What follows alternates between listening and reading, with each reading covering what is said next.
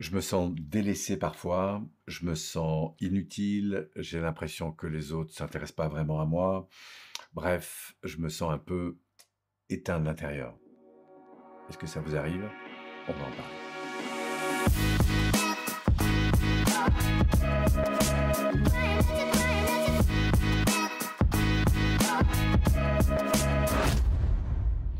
Alors, si vous êtes parfois dans ce sentiment un peu de victimisation, rien de grave, hein, ça fait partie de la vie. Mais euh, qu'est-ce qui se passe en fait? C'est que vous êtes dans ces moments où, euh, au fond de vous, vous avez l'impression que la vie vous a pas beaucoup honoré, que les personnes avec lesquelles vous interagissez euh, vous prennent pas autant en compte que vous le souhaiteriez. Bref, du coup, vous, vous sentez un peu éteint et vous avez en plus l'impression que ça se répète. Un, je suis pas écouté. Deux, j'ai l'impression que les gens m'intéressent pas à moi, s'intéressent pas à moi. Trois, j'ai l'impression que c'est lourd, etc., etc. Donc si vous ressentez ça, bah, c'est peut-être que vous êtes dans un truc, dans une mécanique, dans un système qui euh, vous entraîne un peu vers le bas sans même que vous en rendiez compte.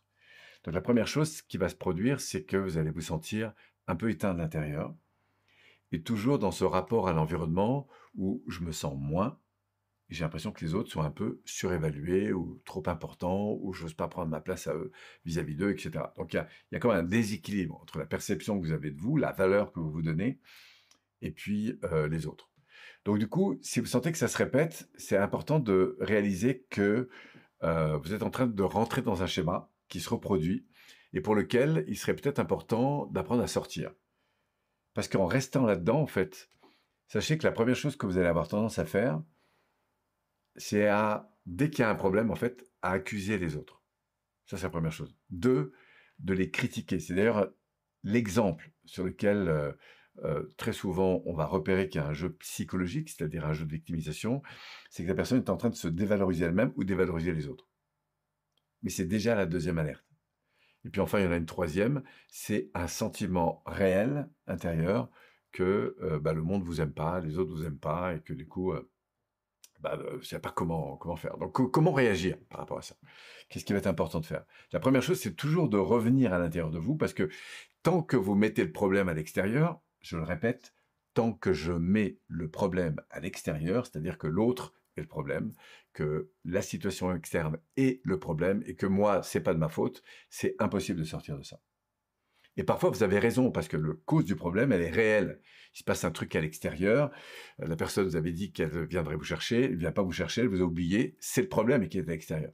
Mais en fait, la réalité, c'est que le problème que vous vivez à l'intérieur, il n'est pas lié à l'extérieur. Il est lié à ce que vous, vous êtes en train de faire du problème.